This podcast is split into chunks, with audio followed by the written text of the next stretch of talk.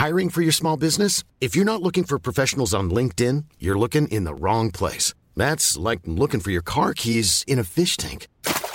LinkedIn helps you hire professionals you can't find anywhere else, even those who aren't actively searching for a new job but might be open to the perfect role. In a given month, over 70% of LinkedIn users don't even visit other leading job sites. So start looking in the right place. With LinkedIn, you can hire professionals like a professional. Post your free job on linkedin.com slash people today. Heraldo Radio, la HCL se comparte, se ve y ahora también se escucha. Esto es República H, la información más importante de lo que pasa en el interior de la República, con el punto de vista objetivo, claro y dinámico de Blanca Becerril.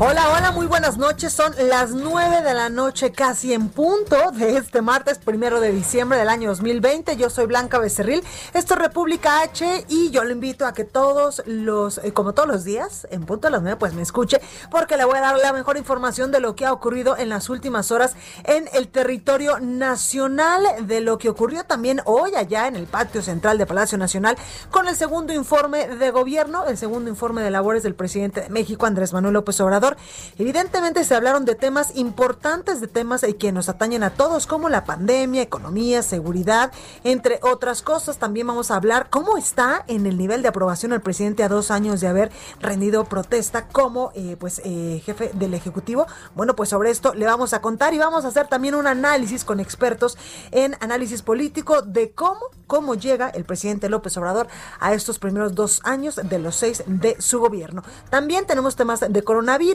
y la jefa de gobierno de la Ciudad de México, evidentemente, pues también eh, dará un pequeño informe el próximo sábado allá en, en eh, el Palacio, eh, no, en el Congreso de la Ciudad de México. También vamos a hablar sobre esto, sobre el presupuesto y entre muchas otras cosas más. Así que yo le invito a que se quede conmigo.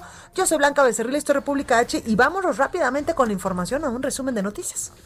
En resumen. Sin la presencia de gobernadores, líderes de los partidos de oposición, solo empresarios e integrantes del gabinete y del partido Morena, así se llevó a cabo el segundo informe de gobierno del presidente Andrés Manuel López Obrador.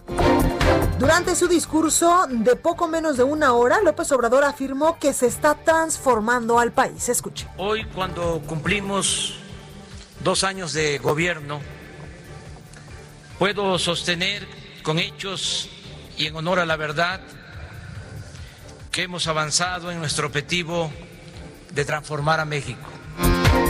También dijo que no le ha fallado ni fallará al pueblo de nuestro país, al pueblo de México, y que el 71% de los mexicanos desea que él siga gobernando. La mayoría de los mexicanos está respaldando a nuestro gobierno. En la última encuesta, porque yo tengo otro dato, el 71% de los mexicanos, 71% de los ciudadanos mexicanos desean que sigamos gobernando. Sobre esto vamos a platicar en unos momentos más con Roy Campos. Además mencionó dos fechas importantes. La primera de ellas, según el presidente, en marzo se habrán recuperado los empleos perdidos en la pandemia y la otra fecha importante es que para el año 2023 ya no se importará gasolina a nuestro país. En redes sociales, la Alianza Federalista señaló que a dos años del gobierno del presidente Andrés Manuel López Obrador, el saldo es de innegable crisis y retos por delante. Y en información internacional, el fiscal general de Estados Unidos, William Barr, dijo el martes que el Departamento de Justicia no ha descubierto evidencia de un eh, fraude electoral generalizado que cambiaría el resultado de las elecciones presidenciales de 2020. Reporte vial. Bueno, y vamos con mi compañero Gerardo Galicia a las calles de la Ciudad de México. Gerardo, buenas noches, ¿cómo estás? Bien, mi Blanca, excelente noche. Te saludo desde la colonia del Valle, donde tenemos la toma del Colegio de Bachilleres número 20. Estamos ubicados justo en la calle de Nicolás San Juan y Matías Romero y en este punto un colectivo feminista hizo un acto de protesta y comenzó a quemar eh, papeles y mobiliario de este plantel para exigir una respuesta a su pliego petitorio a las autoridades del Colegio de Bachilleres. Están denunciando acoso por parte de profesores hacia las estudiantes, un tema delicado y esperemos que se resuelva a la brevedad. Por lo pronto, la toma de ese plantel continúa. Hasta hace algunos momentos veíamos una eh, la quema todavía de mobiliario, y en su momento lo han sofocado, y por ese motivo tenemos la presencia también de elementos del heroico cuerpo de bomberos. A manera de prevención, llegaron los bomberos, se mantienen a la distancia por cualquier situación que pudiera ocurrir. Si van a utilizar estas calles, la calle de Matías Romero y Nicolás San Juan, lo pueden hacer con toda confianza, el tránsito es local y avanza bastante, bastante bien. Y por lo pronto, el reporte. Muchísimas gracias, Gerardo. Regresamos al ratito contigo. Con todo gusto, excelente noche. Gracias, Daniel Magaña. Buenas noches. ¿Tú dónde te encuentras? ¿Qué tal, Blanca? Muy buenas noches. Nosotros nos encontramos recorriendo la zona del eje 8 sur, la, la zona de José María Rico, y bueno, pues ya también la continuación, la calzada Ermita Tapalapa, para quien se desplaza de la calzada de Tlalpan en dirección al oriente de la ciudad, algo de carga vehicular únicamente para cruzar la zona pues, de la avenida Plutarco y las calles, pero a partir de aquí es una buena opción esta zona del eje 8 para poder ingresar hacia la zona del eje 3 Oriente, bien incorporarse a la calzada de la Viga. El reporte. Muy buenas noches. Gracias, Daniel. Hasta luego. La nota del día. y por supuesto que la nota del día es el informe, el segundo informe de gobierno que dio el presidente esta tarde allá en Palacio Nacional, el presidente Andrés Manuel López Obrador. ¿Cómo fue este hecho? Francisco Nieto, quien lo sigue muy de cerca, reportero del Heraldo, nos tiene todos los detalles. Francisco, ¿cómo estás? Blanca, ¿qué tal? Muy buenas noches. Pues sí, hace un par de horas concluyó el informe de gobierno del presidente López Obrador a dos años del inicio de gobierno.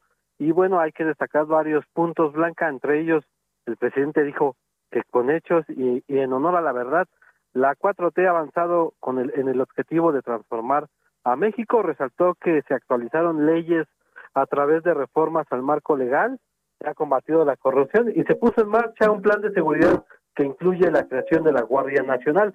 Además, en este informe que duró eh, 44 minutos, menos que una mañanera, el presidente aseguró que en dos años de gobierno se han ahorrado un billón trescientos mil millones de pesos en la compra de contratos, eh, en, compras, perdón, en contratos, en el combate al huachicol y en la defraudación fiscal.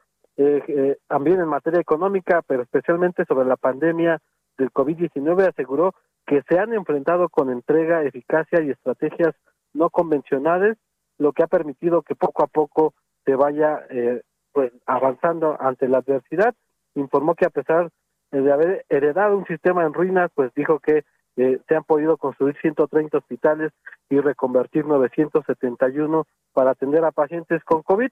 Lo mismo lo hizo en materia de seguridad, dijo que su gobierno, eh, pues en su gobierno la autoridad no se asocia con la delincuencia, no hay impunidad para nadie y aunque todavía falta mucho para pacificar al país, el presidente dijo que eh, eh, se han revertido la tendencia al alza de la mayoría de los delitos que se cometían en el gobierno en, los otros en los años pasados.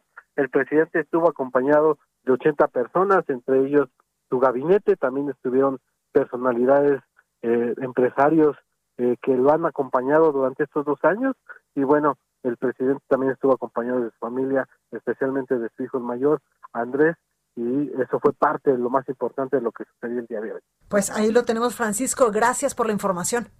Buenas noches. Buenas noches. Entrevista. Bueno, y para analizar este segundo informe de gobierno del presidente Andrés Manuel López Obrador, me da mucho gusto saludar en la línea telefónica a Ramón Morales Izaguirre. Él es analista y consultor político, estudiante también de Harvard. Ramón, ¿cómo estás? Buenas noches. Querida Blanca, ¿cómo estás? Un saludo para ti y para todo el auditorio de República H. Estamos excelente en un día muy importante para la cuarta transformación, un día de informe de gobierno. Y si me permites comenzar con el análisis, creo que es muy importante que los mexicanos entendamos cuál es la función de eventos como estos y cuál es el propósito de actos de gobierno como este. Porque sobre todo en la era de la información y sobre todo en una dinámica seccional como la que tenemos ahora, este es un ejercicio de percepción. El segundo, eh, bueno, este informe de gobierno está dedicado a dos años, es una compilación de dos años de triunfos, y está destinado a mejorar la percepción de su gobierno. Pero es muy importante que nosotros los ciudadanos, que nosotros los consumidores de información, seamos conscientes de que nosotros somos responsables de la percepción que tenemos de la realidad. Claro. Ningún usuario, ninguna, ningún miembro del auditorio, de ningún presentador de noticias, podría reclamarle lo que piensa. Oye, yo, yo pensaba, pero tú me dijiste. Realmente se trata de cada quien ve lo que quiere ver. A esto se le denomina sesgo de confirmación. Los opositores buscarán información para criticar al gobierno y los partidarios buscarán información para apoyar al gobierno. Entonces, este segundo, este año de, este informe de dos años de gobierno está destinado a alimentar percepciones, pero debemos de entender todos, independientemente de la percepción política, de que este no es un ejercicio destinado a encontrar la verdad, sino destinado a aumentar la aprobación. Y la diferencia entre verdad y aprobación se distingue en que este informe no tiene ni una sola línea autocrítica de ningún tipo.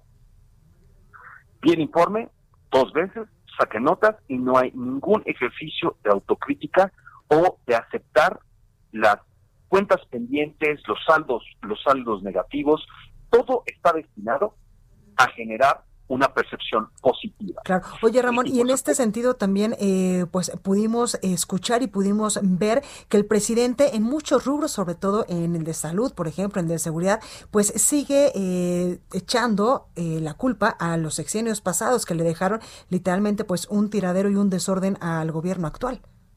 Y si me permites abundar en esa idea, que me parece que le estás dando como a la meca de todo el asunto, hay varios elementos dentro de este informe que yo sinceramente me pregunto qué siguen haciendo ahí. Ejemplo, las personas que están a favor del gobierno podrán encontrar completamente normal que en un informe presidencial el presidente te hable de las cifras récord que nuestros paisanos nos mandan de Estados Unidos. ¿Qué injerencia tiene el Ejecutivo en la cantidad de dinero que los mexicanos en Estados Unidos mandan a México? ¿Por qué tienes tú en tu informe que incluirlo? ¿Qué tiene que ver?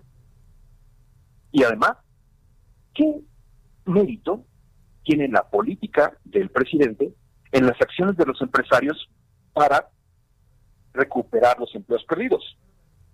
Por supuesto que no hubo reconocimiento a los empresarios que han comenzado a recuperar esos empleos que se habían perdido. Lo, lo plantea como, bueno, lo que registra el INEGI es esto. Entonces, pues, ¿qué hace sin reconocer a la fuerza que verdaderamente está generando estos empleos? Porque los empleos no los está generando el gobierno. Al contrario, el gobierno está disminuyendo este, sus empleados, bajando sueldos, quitando aguinaldos. Y, y otra cosa que todavía me parece un poco más sensible, y yo creo que esto sí es un fenómeno que debería de preocuparnos, es el cambio de paradigma económico. Explico. La mayoría de los de las elecciones, la mayoría de las votaciones se define por el desempeño de la economía nacional en México y en Estados Unidos, que son eh, democracias presidenciales de corte electoralista de partidos, los públicos, ustedes, el auditorio, tú, Blanca, yo, mucha de la gente no politizada decide su voto en función de cómo va la economía nacional. Y el gran paradigma de ese crecimiento es el crecimiento del Producto Interno Bruto. El problema está en que al candidato López Obrador sí le sirve el crecimiento, pero al presidente López Obrador no le sirve. Como candidato, Andrés Manuel López Obrador prometía índices de crecimiento del Producto Interno Bruto del 6% o del 4%. No ha habido 6% de crecimiento interno bruto que, yo tenga memoria hasta antes de López Portillo, no ha habido. 4% sí hay.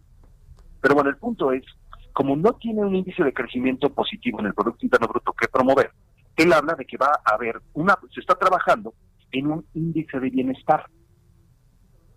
La pregunta es, ¿qué mexicano necesita un índice de bienestar? Pero lo más increíble de todo, y por eso regresamos a un fenómeno de percepción, es que este índice va a ser nuevo, lo van a crear ellos, y obviamente no va a haber con quién compararlo como para saber si en bienestar vamos bien o vamos mal. Claro, pues ahí, lo tenemos. Obviamente vas a quedar ganando con un indicador que pones tú. Claro. Por eso es importante que nosotros reconozcamos que este es un ejercicio de percepción destinado a aumentar aprobación, no a encontrar la verdad. Pero el broche de oro y si me permites en el tiempo, es el, el, mensaje político, sobre todo destinado al arranque de las campañas que comienza a finales de este mes, de la jornada electoral de, junio de 2021, es, según eh, encuestas mías, que no voy, a no voy a revelar la fuente, más del 70% apoya nuestro gobierno. De entrada es un ejercicio poco serio porque una encuesta que pueda apreciarse de algo de verosimilitud debería tener una muestra por lo menos de 1.500 personas y un índice de error de más 3 o menos 3%. Entonces, no revela cuál es la muestra, el tamaño de la muestra, sin índice de, sin índice de error. Entonces, viene repitiendo Pues, la misma frase de que más del 70% la apoya cuando ni siquiera las encuestadoras más favorables Ujú. ponen más del 70%. Él tenía está. 60% como en el tercer, cuarto mes de su gobierno. Desde entonces, generalmente la popularidad va a la baja. Pero él sigue insi- insistiendo con eso porque naturalmente él está generando un, un- un aumento en su aprobación. Y el mensaje electoral, sobre todo de arranque de la jornada electoral, es que el rival es la corrupción. Pues ahí, ahí lo tenemos. Ramón, gracias. Ramón Morales Izaguirre, analista y consultor político. Gracias por esta comunicación.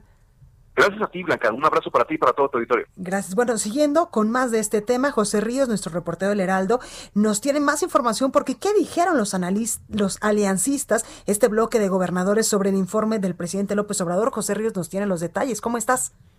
¿Qué tal, Blanca? Buenas noches. Pues sí, como bien comentas, pues en este segundo año de mandato del presidente Andrés Manuel López Obrador, pues este bloque de gobernadores que integran a la Alianza Federalista, pues apuntaron que hasta el momento existe una administración con un saldo innegable en crisis, con una innegable crisis y con retos por delante.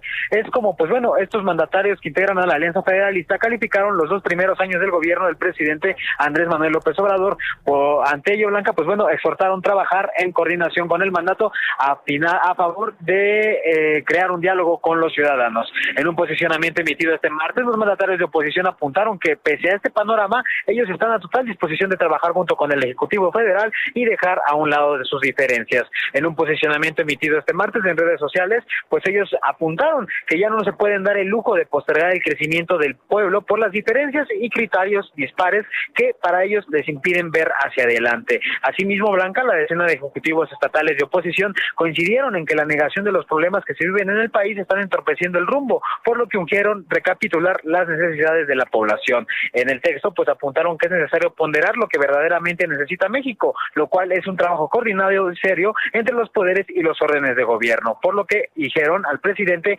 hagamos de lado las diferencias y la pues la coyuntura lo requiere. Por último, Blanca, pues bueno, tras apuntar que en el país existe una crisis de salud económica y social, los mandatarios insistieron en colaborar en la construcción de soluciones viables mediante el diálogo para poder ver hacia un futuro más prometedor. Ese es el informe que te tengo, Blanca. Muchísimas gracias, José. Seguimos pendientes. Buenas noches. Gracias. Entrevista. Bueno, y tengo en la línea telefónica y me da mucho gusto saludar a Roy Campos, presidente de Consulta Mitowski. Muy buenas noches, Roy, ¿cómo estás? Muy bien, Blanca, gusto en saludarte. Gracias. Y oírte bien, y oírte bien, porque en estas fechas Sí. pues, hay que oírnos bien. Totalmente. Oye, Roy, cuéntame cómo llegó el presidente Andrés Manuel López Obrador en cuanto a su popularidad a dos años de ser ya el Ejecutivo Federal. Fíjate lo, lo, lo, lo- lo- ¿cómo voy a decirte? Llegó bien. No, no, no llegó el más alto, ¿eh? Calderón estaba mejor que él a estas alturas. Pero, ¿por qué destaco que llegó bien este segundo año? Porque el año que acabamos de vivir ha sido el peor año en México en la historia. Más complicado, totalmente. Sin haber la caída en la economía, eh, más pobres, más desempleados, negocios cerrados, muertos por inseguridad, muertos por pandemia, o sea, que- que no, o sea, feminicidios, el, eh, muchos, ¿no? Padres de niños con cáncer quejándose. Es un año muy complicado y tiene en noviembre la misma aprobación que tenía en noviembre del año pasado. O sea, quiere decir que este año para López Obrador, a pesar de tanta tragedia, le fue positivo. Por eso su despedida en el mensaje de hoy, Ujú. eh, más allá del número, que quién sabe de dónde lo saca, tiene razón cualitativamente, ¿no? O sea, tiene una buena aceptación y la mayoría está con él. Claro, pero no es como del 71%. No, no, no. él. Mismo se rió. Dijo, bueno, porque dice, porque porque porque yo tengo otro dato, Claro. dice, ¿no? Como diciendo, no van a no van a coincidir con lo que ustedes conocen. No hay de dónde lo saca, quién y además quién sabe cómo lo preguntó, qué preguntó, a quién le preguntó, cuándo le preguntó. Claro. Pues sí, Que todo eso Vamos a interfiere cre- a en el dato final. Sí, sí, pero tiene una aprobación, vamos a ponerlo así, seis de cada diez está con él, de números cerrados, ¿no? Seis de cada diez aprueba lo que ha hecho. Aprueba lo que ha hecho a pesar de que el país no presenta números positivos. ¿Qué es lo que hace que la gente lo apruebe? Cuando no hemos crecido, hay menos empleo, por culpa de la pandemia, para que no culparlo a él, ¿no? Eh, pero ¿qué ha pasado para que lo prueben? Que al personaje, el personaje tiene una credibilidad que conserva. La imagen de honestidad la conserva, su lucha de que está siempre del lado de los desprotegidos y de los pobres se le aprueba, sabe, su combate a la corrupción eh, a él no lo mancha la corrupción, aunque alrededor de él se hayan visto casos, a él no lo mancha la corrupción y la gente le aplaude. Incluso sus permanentes menciones de Dios, cosas bíblicas, su, cartilla moral parece más que una cartilla de, como los diez mandamientos, ¿no? Eh, ese tipo de cosas, el ciudadano lo ve como es el presidente que quiere tener en épocas de crisis, un presidente bueno, honesto, que, que, pelee por los pobres, que se enfrente a los poderosos, que crea en Dios. O sea, es el tipo, es el personaje que se ha construido durante años. Así es el presidente. Ese es, ese es el que quisieran llamar. La marca López Obrador, la marca AMLO, es muy valiosa para mucha gente. Justo. Y es que además Roy pues sabe exactamente cómo decirnos las cosas, en qué momento, porque hay que reconocerle que él estuvo muchísimos años recorriendo cada pueblito, cada estado de la República, cada municipio, literalmente pues acercándose a la gente y conociendo qué es lo que qué es lo que necesitaba. Blanca es el único mexicano en la historia que ha recorrido todos los municipios de este país. Sí. O sea, eh, ha, ido, ¿no? Entonces, hizo su trabajo. Cuando le dicen, sí, pero tenías en, en campaña muchos años, sí es cierto. O sea, construyó durante muchos años una narrativa muy poderosa. Una, una, narrativa de que el gobierno era corrupto, de que los empresarios no pagaban impuestos, de que los pobres son abandonados, de que el sur no se le atiende. Construyó una narrativa muy poderosa y hoy que está en el gobierno la mantiene a través de la mañanera todos los días nos recuerda esta narrativa creíble. Totalmente. Oye, Roy, pude ver eh, el estudio que, que, publicaron a través de Consulta Mitowski y también tú nos desglosas muy bien qué sectores de la población eh, tienen mayor popularidad que en otros y también haces un, un, un eh, pues comparativo importante de cómo estaban otros presidentes a dos años también de sus gobiernos. Sí. Sí, a ver, Calderón estaba, Calderón estaba bien. O sea, digamos, ¿no? Calderón tuvo un muy mal año en el 2009 Ahorita en sería equivalente, sería equivalente a finales de 2008. Luego le vino en el 2009 la parte del H1N1, ¿no? Entonces, donde cayó económicamente, etcétera, ¿no? Pero Calderón estaba a estas alturas con 61, ¿no? Entonces, él sigue en este ranking de los últimos seis, bueno, es que Salinas no lo voy a contar, los últimos cinco. 61 Calderón, luego 58 López Obrador, 57 Cedillo, que se había recuperado, 54 Fox, que ahí se había atorado, y Peña Nieto 41, que ya iba en descenso. Hay que recordar, hoy estaríamos en eh, diciembre de 2014, cuando había pasado Ayotzinapa, Casablanca, Malinalco y muchos escándalos. Claro. Entonces, Peña Nieto es el único de los últimos cinco que estaría bajo el 50%. Totalmente. Oye, Roy, y hay sectores de la, de la población que aprueban más al presidente que otros, ¿verdad? Mira, sí, quitando los que votaron por él, los que votaron por él 90% lo aprueba, está bien, pero fuera los profesores, que por cierto los mencionó, viste, hoy en el, mensaje dijo, no hemos tenido ningún conflicto magisterial y fue uno de los aplausos que le dieron cuando habló del magisterio. Entonces, los profesores, altísimo 68, los empleados 68, empleados, los empleados de gobierno, los, jóvenes, mantienen a los jóvenes. En cambio, en los empresarios, menos del 40%, los empresarios, los universitarios y profesionistas, que no es su pueblo, o sea, pongámoslo así, cuando habla el presidente no le habla a este segmento, lo aprueban poco. Oye, así como dices de segmentos, fíjate, si vives en Aguascalientes, lo apruebas solo el 38%. Pero si te mueves a Guerrero o a Tabasco, se duplica su aprobación. Claro. Entonces, cuando alguien dice, es mentira, ¿con quién platicas? Pues es que nadie vive en el mismo lugar, todos viven en lugares distintos. por supuesto. Sí, y, seguramente donde viven a lo mejor es poco aprobado y en otros lo aman. Por supuesto. Pues ahí lo tenemos. Roy Campos, presidente de Consulta Mitowski. Gracias en verdad por esta comunicación. Al contrario, Blanca. Buenas noches y cuídense. Usted también cuídense mucho. Gracias. Bueno, pues ahí la información de cómo llega el presidente Andrés Manuel López Obrador a sus primeros dos años de gobierno en cuestión de popularidad. Oiga, yo soy Blanca Becerril, esto es República H, no se vaya que yo, después de este corte, regreso con más información porque hay muchas cosas todavía que contarle.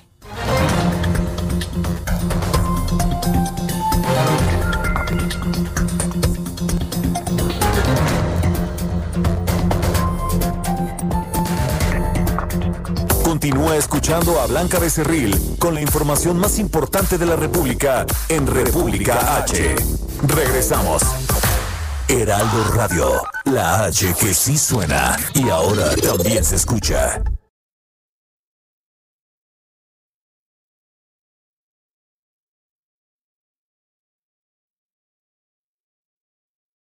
Heraldo Radio. La HCL se comparte, se ve y ahora también se escucha.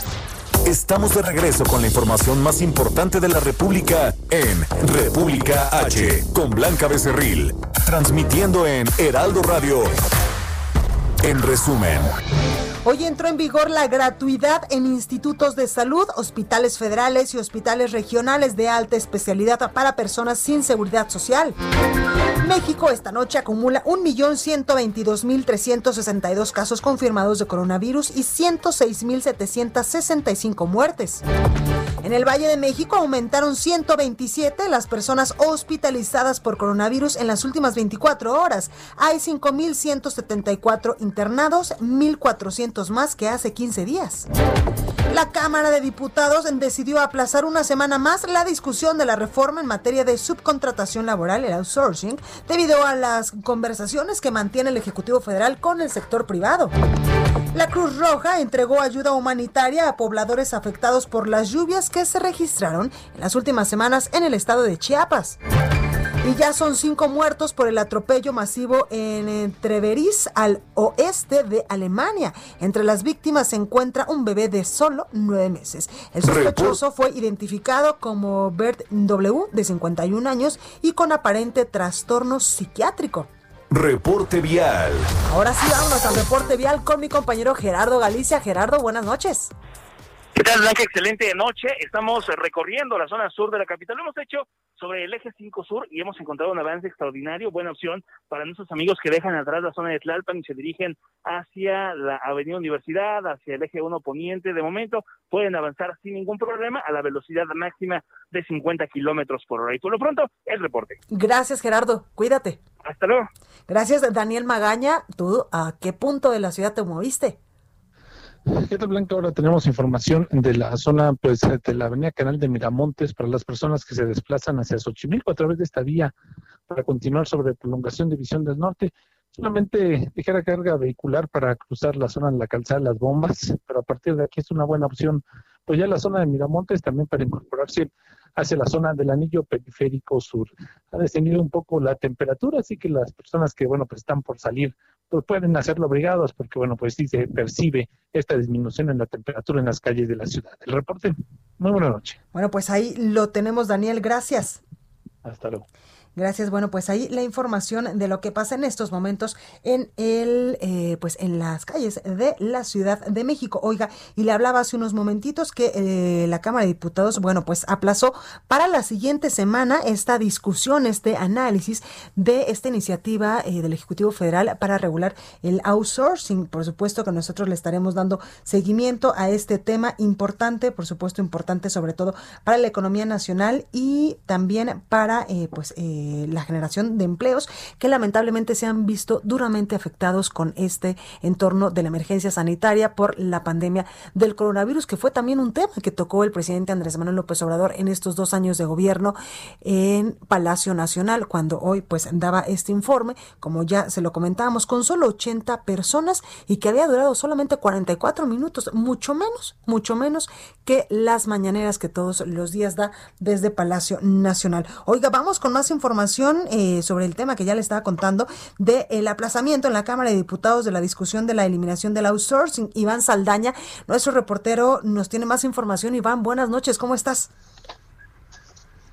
¿Qué tal, Blanca, amigos del auditorio? Muy buena noche. Efectivamente, pues el tema se va a retrasar, al parecer, eh, Blanca, porque todavía no lo han definido los diputados cuándo se estaría llevando a cabo esta discusión. Sin embargo, hablamos con la diputada Patricia Terrazas Vaca. Ella es diputada del Partido Acción Nacional y presidenta de la Comisión de Hacienda en la Cámara de Diputados. Ella nos marcó una ruta blanca, dijo que ven viable están esperando a que, a que terminen las negociaciones entre el Ejecutivo, el presidente Andrés Manuel López Obrador, con el sector empresarial, líderes del sector empresarial. Se están llevando estas negociaciones, se han llevado en Palacio Nacional, esperan que termine para que eh, pues por su parte, en paralelo, los diputados están trabajando y en dado caso, pues si hay algunos cambios que proponga el, el, Ejecutivo, se puedan tomar en consideración en la Cámara de Diputados. El corte nos dice va a ser el próximo viernes y este próximo viernes estarían dedicándolo para pues eh, analizar la el, el, dictamen, el, pre, el proyecto de dictamen y para el día martes convocar a la sesión de comisión de Hacienda y también de el trabajo, ya que pues esta se tiene que dictaminar en comisiones unidas para el día jueves a, más tardar estarlo llevando al pleno. Hay que destacarlo, Blanca, nada más.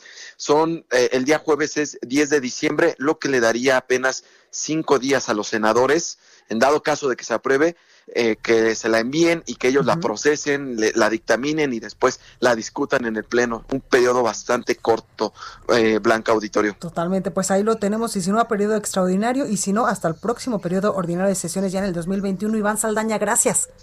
Muy buena noche a todos. Buena noche. Bueno, y la primera alianza del Partido Acción Nacional, del PRI y del PRD ya se formalizó en Tlaxcala. Y es que estos tres partidos confirmaron su coalición para contender en las elecciones en la gubernatura, ayuntamientos y diputaciones locales de Tlaxcala en 2021. Dentro de esta unión electoral del PAN, PRI y PRD también estarían el Partido Encuentro Socialista y el Partido Alianza Ciudadana. Oiga, vamos ahora con mi compañero Jorge Almaquio, reportero del Heraldo porque el presunto asesino de dos empresarios de Polanco, que ayer hablábamos con el vocero de la Fiscalía de la Ciudad de México, quedó en libertad apenas el pasado 7 de octubre y ya lo volvió, ya lo volvió a hacer Jorge Almaquio, nos tiene todos los detalles. ¿Cómo estás?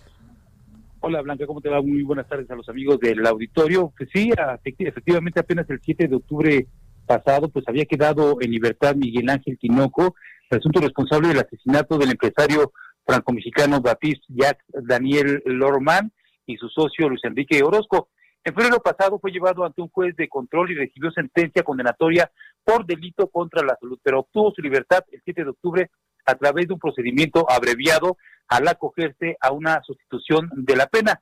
De no haber sido esta situación, bueno, pues ah, estaremos tal vez contando otra historia, pero pues en conferencia de medios conjunta con el secretario de Seguridad Ciudadana Omar García Jarfus, la fiscal general de justicia Ernestina Godoy, indicó que el presunto homicida contaba con otras sentencias, por lo que revisarán la actuación del Ministerio Público en este último caso para revisar si pues hubo alguna falla y en caso de ser así, bueno, pues aplicarían las sanciones correspondientes. Comentó que ha pedido una investigación, quiere ver la audiencia para que ver cómo se le otorgó este beneficio, ya sentenciado, pero dijo que pues al ponerlo en libertad podía, podría, podría haber alguna responsabilidad de algún operador de la Fiscalía y, de ser así, también señaló, lo van a sancionar. Sobre las personas que fueron detenidas en los cateos de Magdalena Contreras, Godoy Rangel precisó que no están relacionadas con el asesinato de los dos empresarios, aunque se presentaron ante un juez eh, de control por delitos a la salud y posesión de armas de fuego de uso exclusivo del ejército. En tanto, el titular de la Secretaría de Seguridad Ciudadana, Omar García Harfuch, expuso que aún no se puede definir cuántas personas más están involucradas en el doble homicidio, aunque sí precisó que había cuatro autos en las imágenes que tienen de video, de los cuales dos eran de las víctimas y los otros dos eran de los victimarios. De esta manera, pues para relatar la forma en que se dio el encuentro previo al asesinato, el jefe de la Policía Capitalina expuso que la banda en la que participaba Miguel Ángel Tinoco, pues operaba principalmente en Tlalpan y Magdalena Contreras, y bueno, no solamente se dedicaban a robar eh, vinos de alta grama, de alta grama como dicen, eh, sino también eh, pues diversos artículos eh, electrónicos, electrodomésticos, teléfonos celulares y hasta autos habían robado estas personas que dijo pues están buscando por parte de las autoridades de la Ciudad de México. Por lo pronto, Blanca, este reporte que les tengo. Gracias, Jorge. Buenas noches, hasta luego. Gracias. Bueno, y vamos, antes de continuar con más información, con la nota curiosa de este martes. Curiosa CDMX con Abraham Arreola. Una forma divertida para conocer, explorar y disfrutar de la Ciudad de México.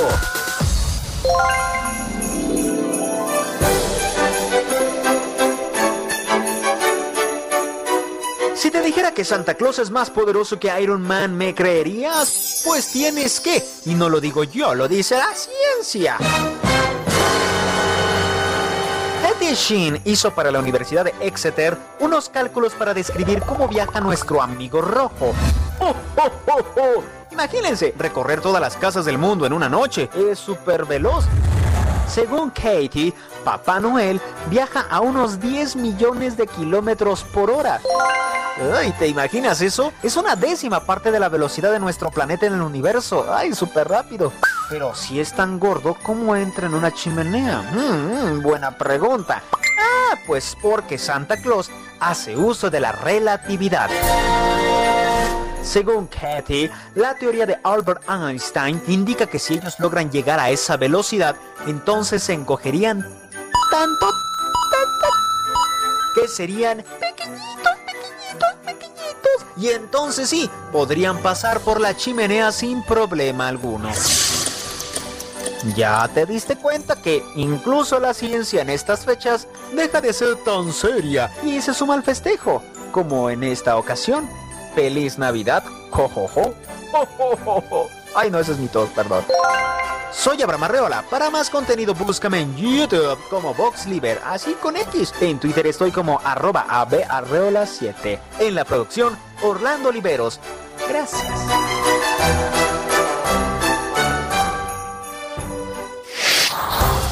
Bueno, vamos con más información porque el próximo sábado en el antiguo Palacio del Ayuntamiento, la jefa de gobierno Claudia Sheinbaum va a presentar un informe de gobierno a dos años en de asumir también las riendas de la Ciudad de México. La información la tiene mi compañero Carlos Navarro. Carlos, ¿cómo estás? Buenos días, buenas noches Blanca, te saludo con gusto a ti al auditorio. Bien, como lo comentaba, será el próximo sábado 5 de diciembre en el antiguo Palacio del Ayuntamiento, sede del Ejecutivo Local, donde la jefa de gobierno Claudia Sheinbaum va a presentar un informe de gobierno a dos años de haber asumido las riendas de la Ciudad de México, con un aforo de 30 invitados, entre ellos las 16 alcaldesas y alcaldes, miembros de su gabinete, así como un representante del gobierno federal. La mandataria dará detalles de los avances de su administración. Escuchemos. El sábado doy mi informe de dos años de gobierno, se cumple dos años de gobierno el 5 de diciembre, eh, y ahí vamos a dar toda esta información. es, es principalmente virtual, es eh, parecido al que tuvimos en septiembre, aunque obviamente el de septiembre es el informe oficial, pero eh, hay 30 invitados nada más y pues va a estar abierto a las redes sociales para que toda la ciudadanía lo escuche y va a ser a las 11 de la mañana.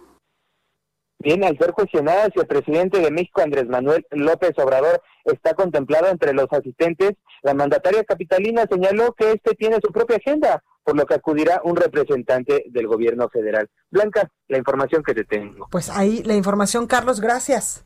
Hasta luego, buenas noches. Bueno, y pese a la reducción presupuestal en la Ciudad de México de 21 mil 13.6 eh, millones de pesos en su presupuesto de 2021, pese eh, que se traduce evidentemente en 8.8%, no se contemplan nuevos impuestos. Ya estaremos nosotros dándole seguimiento a este informe de gobierno que dará la, la, la jefa de gobierno de la Ciudad de México, Claudia Sheinbaum, como ya se lo decíamos, el próximo sábado en el antiguo Palacio del Ayuntamiento sobre este, sobre este asunto. Oiga, y antes de ir a más información, le quiero eh, comentar que gracias, gracias a todos ustedes, este mes de noviembre el Heraldo Media Group alcanzó 46 millones de usuarios únicos en el heraldodemexico.com.mx. Muchísimas gracias en verdad de corazón por eh, pues eh, sintonizarnos en radio, en televisión, por seguirnos en todas las plataformas del Heraldo. En verdad que a nombre de eh, este grupo editorial de El Heraldo Media Group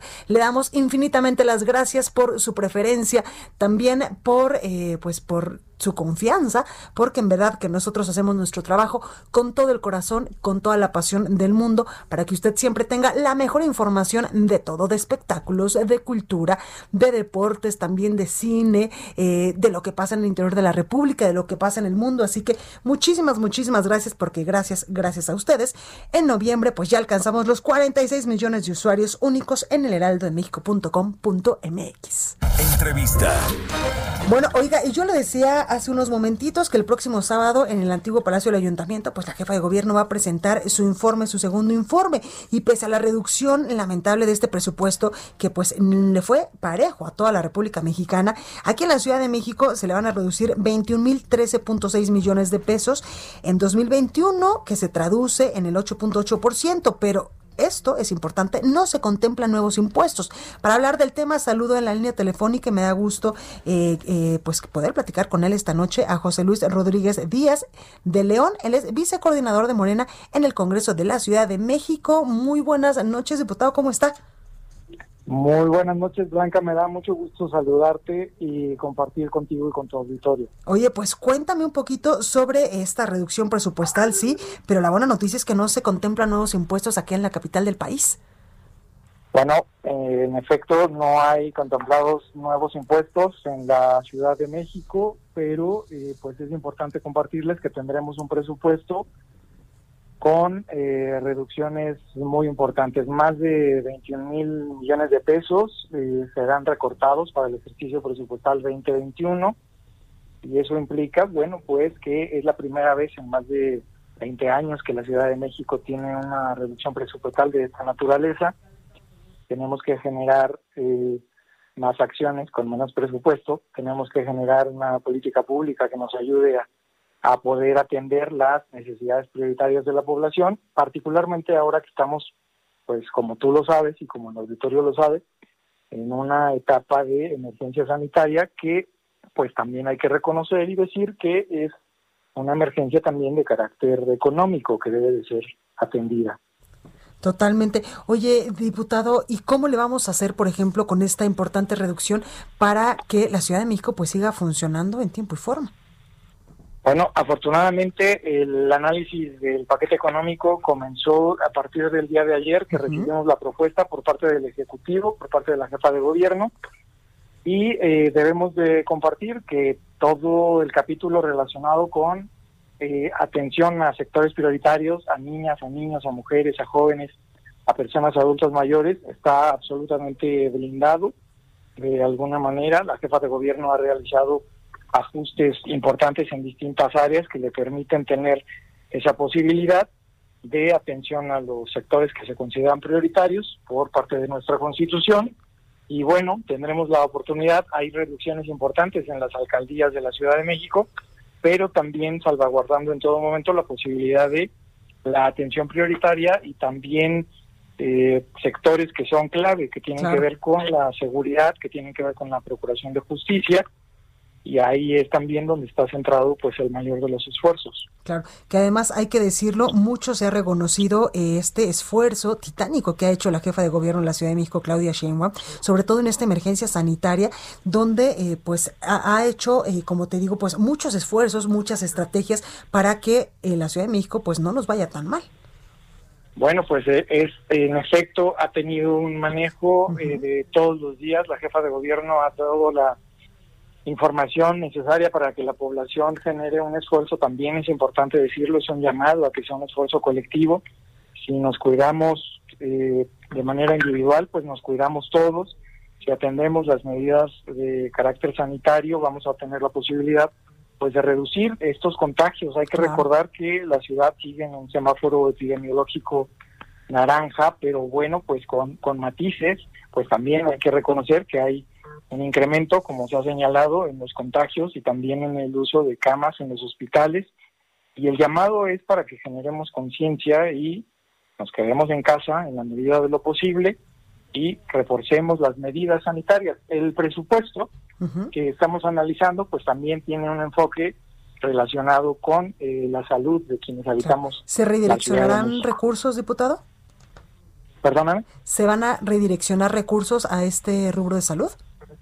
Sí se van a redireccionar recursos para, para fortalecer la atención. La prioridad es efectivamente la salud en todos los niveles y en todos los sectores.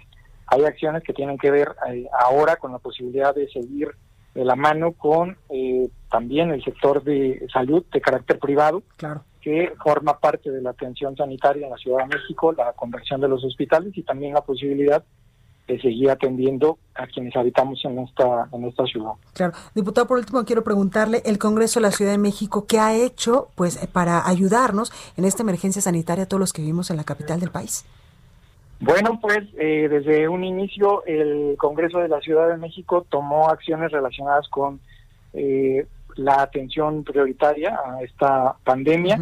En principio, reasignando recursos públicos, generando una posibilidad de redireccionar más de 400 millones de pesos del propio Congreso y también la posibilidad de generar ajustes a diversas leyes, reformas, claro. en el mes de septiembre para poder reformar la ley de austeridad, la, eh, la posibilidad de facultar a la titular de la jefatura de gobierno de la Ciudad de México a realizar ajustes de manera directa en los presupuestos de las dependencias, de las secretarías, de las alcaldías, con la finalidad de tener la oportunidad y la posibilidad de priorizar la canalización de los recursos públicos en favor de eh, el tema de carácter sanitario. Claro, y es que literalmente que solo así, trabajando todos eh, bajo una misma directriz, es que podemos salir adelante de esta emergencia sanitaria. José Luis Rodríguez Díaz de León, vicecoordinador de Morena en el Congreso de la Ciudad de México, gracias por esta comunicación. Blanca, gracias a ti por la oportunidad y felicidades por los más de 46 millones ya de seguidores de El Heraldo. Muchísimas gracias, gracias diputado, cuídese mucho. Un abrazo, gracias. Gracias. Bueno, pues vamos a más información. ¿Y qué le parece si vamos hacia Estados Unidos? Porque ya le decía yo que el fiscal general de Estados Unidos, William Barr, pues dijo el martes que el Departamento de Justicia no ha descubierto evidencias de lo que decía eh, Donald Trump de un posible fraude electoral. Juan Guevara periodista de Now Media y colaborador ya de este espacio allá en los Estados Unidos, nos tiene toda la información. Juan, ¿cómo estás? Muy buenas noches. Pues fíjate que con frío, pero bien, fíjate que el día de hoy, como tú lo decías, William Barr, responsable de eh, la justicia de los Estados Unidos, pues le da ahora sí que la estocada final a la, a la fantasía de Trump, que ya descubrimos cuál era el motivo, yo te lo voy a platicar. Eh, la final en que, bueno, no hay ningún indicio de fraude. Hay que recordarle a nuestra audiencia que William Barr es, pues, es una persona que fue eh, nominado o fue puesto en el cargo por Donald Trump y fue una de las personas que él quería que lo apoyara en todas las investigaciones de el disque fraude que se presentó en la elección presidencial. Obviamente no existe tal cosa, pero aquí lo más importante es que eh, te puedo decir de buena fuente, y eso lo vamos a ver en los medios informativos mañana, que eh, está planeando Donald Trump dos cosas. Primero, en eh, durante la inauguración de Joe Biden, piensa hacer su lanzamiento de campaña por los próximos cuatro años para eh, correr o para volverse a postular como candidato a la presidencia de los Estados Unidos en el 2024, eso es número uno.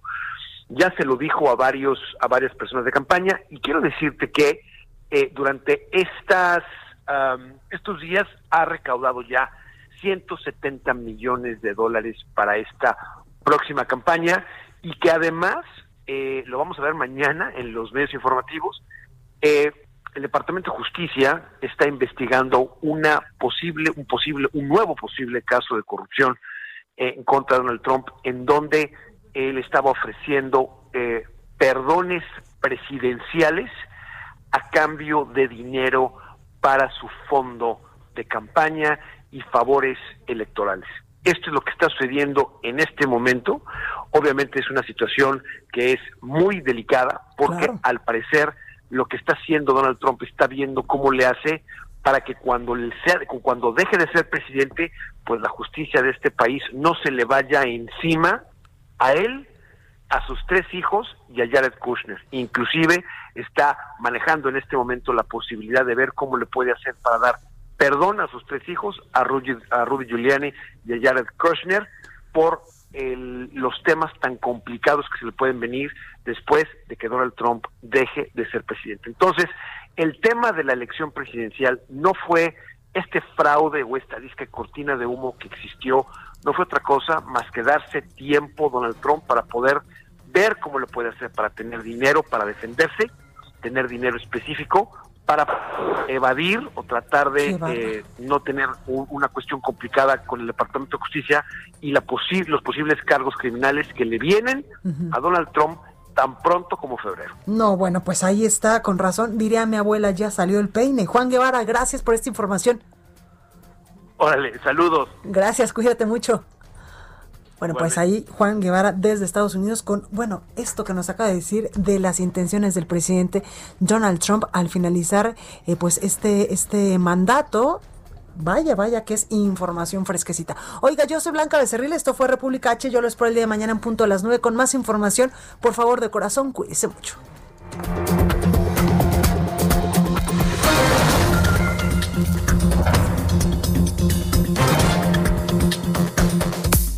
Esto fue República H, la información más importante de lo que pasa en el interior de la República, con el punto de vista objetivo, claro y dinámico de Blanca Becerril. Continúa escuchando Heraldo Radio, donde la H suena y ahora también se escucha. Una estación de Heraldo Media Group. Heraldo Radio. When you make decisions for your company, you look for the no-brainers. And if you have a lot of mailing to do, stamps.com is the ultimate no-brainer. It streamlines your processes to make your business more efficient, which makes you less busy. Mail checks, invoices, legal documents, and everything you need to keep your business running with stamps.com. Seamlessly connect with every major marketplace and shopping cart. Schedule package pickups and see your cheapest and fastest shipping options from different carriers with rates up to 89% off USPS and UPS rates. And with the stamps.com mobile app, you can take care of mailing and shipping wherever you are. Make the same no-brainer decision as over 1 million other businesses with stamps.com. Sign up with code program for a 4-week trial plus free postage and a free digital scale. No long-term commitments or contracts. That's stamps.com. Code program.